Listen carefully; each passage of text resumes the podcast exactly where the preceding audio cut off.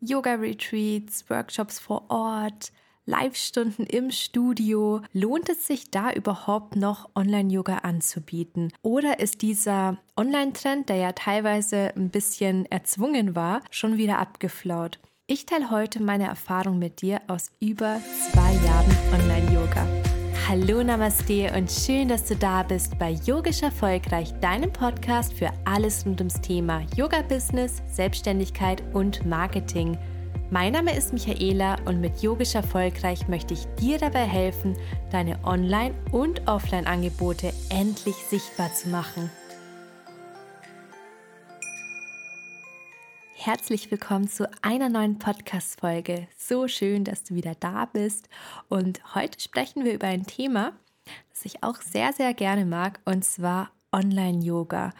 Und zwar nicht in Form von Online-Kursen, sondern wirklich live-Online-Yoga-Stunden, welche du vielleicht über Zoom anbietest, über Teams oder irgendeine andere Plattform. Vor allem jetzt im Sommer äh, wissen ja jetzt, wo ich es aufnehme, gerade im Juni gibt es immer mehr Live-Events, Stunden vor Ort, was ich persönlich ja super finde. Ich komme ja auch aus dem Eventmanagement.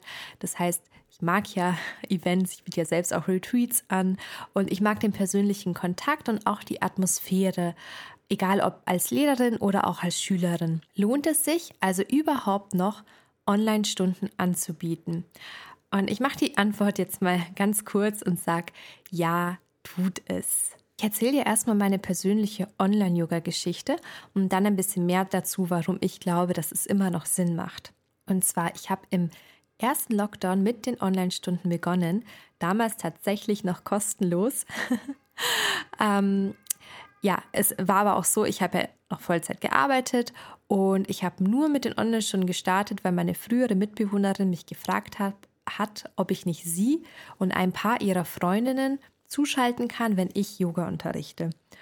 Und ich hatte halt Zeit in der Zeit und äh, ja, habe dann damit gestartet. Es sind dann auch immer mehr dazugekommen, weil ich habe es ja damals auch kostenlos angeboten.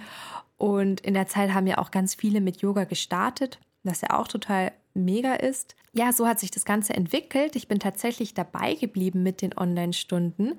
Habe zwar manchmal im Sommer dann ausgesetzt, aber im Herbst dann wieder damit gestartet und habe natürlich auch angefangen, nach und nach was für die Stunden zu verlangen, beziehungsweise den Preis dafür schrittweise anzuheben bis zu einem Betrag, mit dem ich mich persönlich wohlgefühlt habe, beziehungsweise jetzt zum Beispiel wohlfühle und den ich auch gerechtfertigt finde.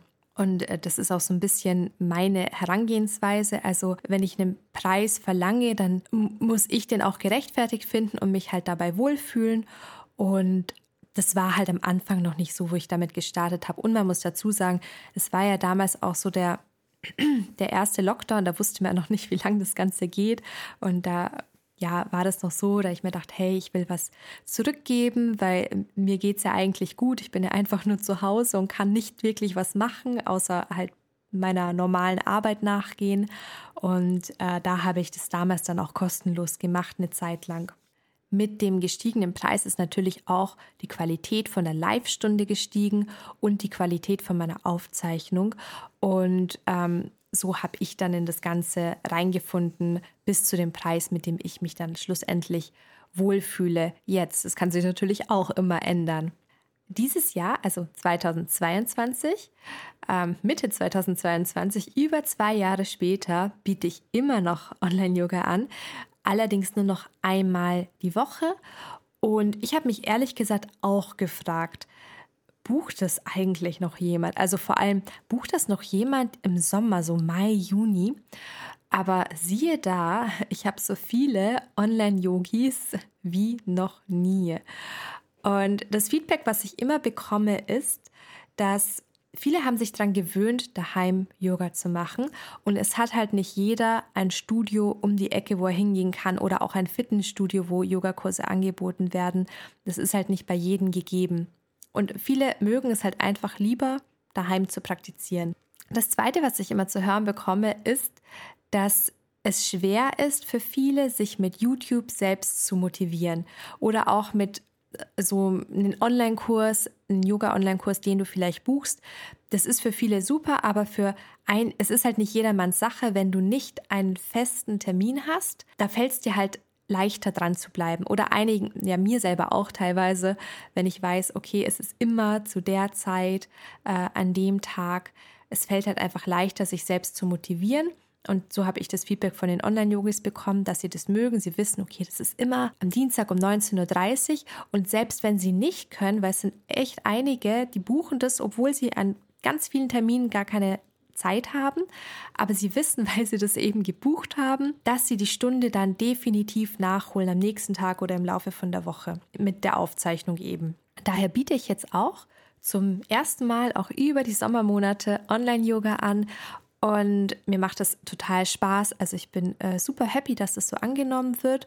Und ich sehe da auf jeden Fall ganz, ganz viel Potenzial drinnen, weil ich meine, ich biete ja eine Standard-Yoga-Stunde äh, abends an und auch nur einmal die Woche, aber da ist wär, definitiv äh, ist da so viel mehr Potenzial drinnen, wenn du ein paar bestimmte Dinge beachtest beim Online-Yoga. Und zwar die Toleranzgrenze für schlechte Qualität, also sagen wir mal schlechten Ton oder eine mega verschwommene Aufzeichnung, die ähm, ja so eine Verzögerung auch noch drin hat, ist wirklich stark gesunken.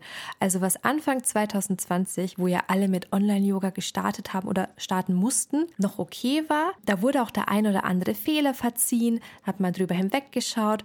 Teilweise ist es halt jetzt ein absolutes No-Go, weil einfach viele inzwischen einen anderen Standard gewöhnt sind. Und ich glaube, das ist auch so ein Grund, warum viele von meinen Online-Yogis dabei geblieben sind, weil sie eben sehen, gesehen haben im Laufe der Zeit, wie stark eben die Qualität auch gestiegen ist. Also ich könnte niemals jetzt noch so Online-Yoga-Stunden geben wie 2020. Wenn ich mir das jetzt anschaue, denke ich mir schon so, oh je, und da sind echt Leute dabei geblieben bis heute. Aber du musst ja irgendwo starten. Und ja, natürlich, also lieber äh, unprofessionell starten und nach und nach die ganzen Sachen dazu holen, als gar nicht zu starten. Aber ich finde, inzwischen musst du halt schon mal schauen, was so der normale Standard ist. Und diesen Standard solltest du schon erbringen. Also wenn du jetzt noch anfängst, Online-Stunden zu geben ohne dass du ein Mikro zum Beispiel hast, das ist halt dann schon wieder ein bisschen kritisch, weil, weißt du, auf diesen, diesen schlechten Ton, wenn du einfach nur dein Handy dahin stellst, hat halt inzwischen wirklich keiner mehr Lust. Und also das ist einfach meine persönliche Meinung. Klar gibt es welche, die dir sagen, na, du brauchst kein Mikro, du brauchst das nicht, du brauchst dies nicht. Aber ich finde schon, dass du so einen gewissen Grundstandard solltest du schon beibehalten. Und das ist ja auch nicht schwer, das muss ja auch nichts super teures sein.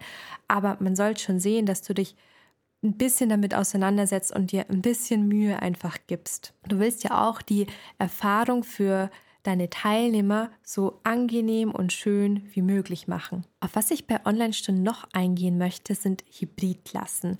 Und da finde ich, ist ein bisschen Vorsicht geboten. Hybrid ist eine Mischung aus online und vor Ort.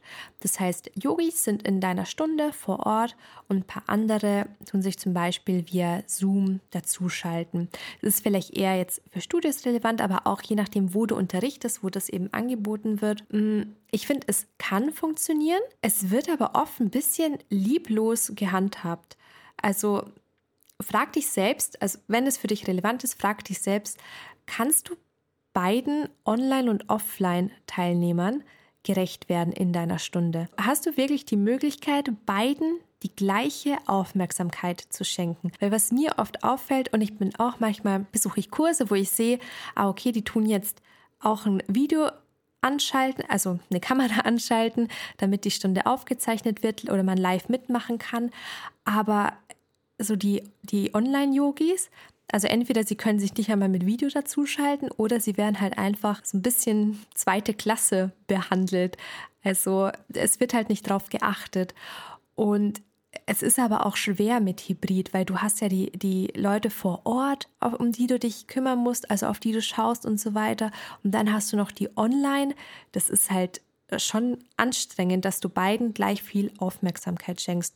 Und vor allem so ein Setting, was du aufbaust, nur für Online-Yoga, ist ja doch ein bisschen anders als das Setting, das du aufbaust für eine Live-Stunde.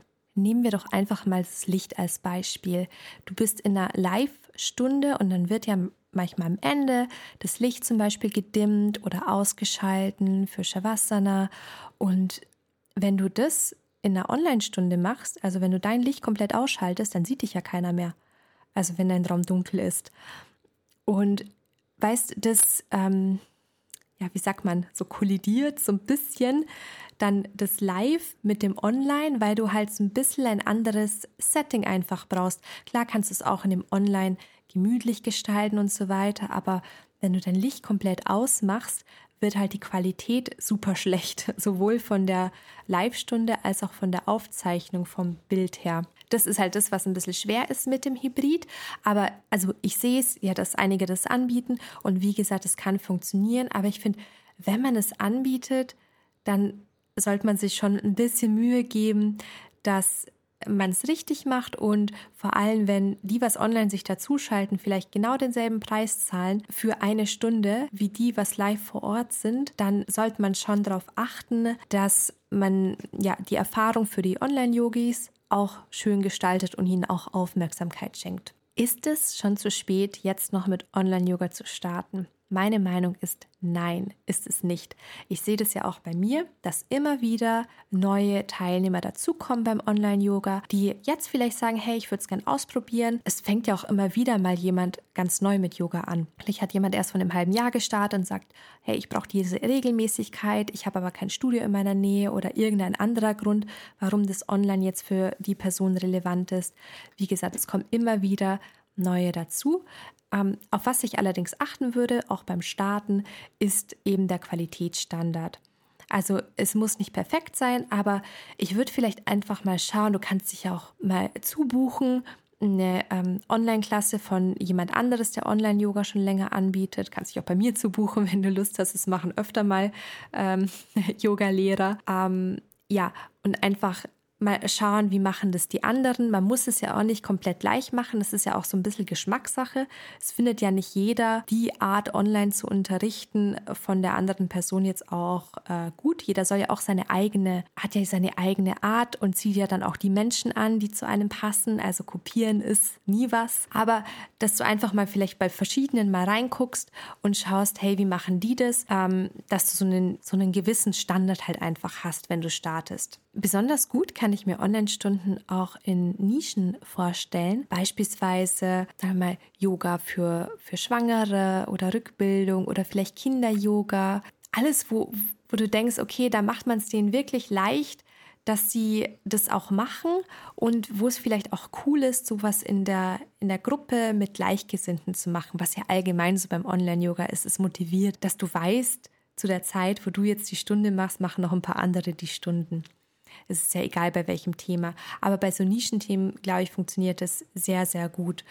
Ähm, oder auch Morgen-Yoga ist super, weil ganz ehrlich, wie viele haben Lust, um 7 Uhr in der Früh in ein Yoga-Studio zu fahren, das vielleicht nicht bei ihnen in der Nähe ist, aber um 7 Uhr daheim Yoga zu machen, ist ja nochmal was ganz anderes. Und da kann man die Session ja auch kurz machen, vielleicht eine halbe Stunde nur oder 45 Minuten.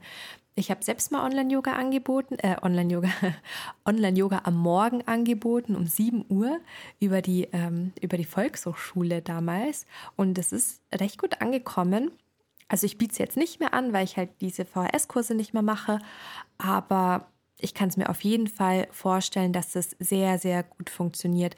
Ich hätte sowas auch angenommen, ehrlich gesagt, wo ich noch also wo ich noch Vollzeit gearbeitet habe. Es ist einfach total motivierend, dann den Tag so zu starten. Wenn du dich also fragst, ob es sich überhaupt noch lohnt, Online-Stunden anzubieten, ja, tut es. Achte aber bitte auf eine gute Qualität und darauf bei Hybridklassen die Online-Logis nicht zu ignorieren. Und falls du wissen möchtest, welches Equipment ich für meine Online-Stunden verwende, dann lad dir gerne meinen kostenlosen Toolguide runter. Da teile ich mit dir unter anderem, welches äh, Licht und welches Mikro ich verwende. Ich verlinke dir den Guide auch in den Show Notes oder du gehst einfach auf yogischerfolgreich.com slash Toolguide und lädst dir den kostenlosen oder kostenlos darf man nicht mehr sagen, 0 Euro Tool Guide herunter, dann bedanke ich mich bei dir fürs fleißige Zuhören und ich freue mich, wenn wir uns kommende Woche wieder bei einer neuen Podcast-Folge hören. Namaste.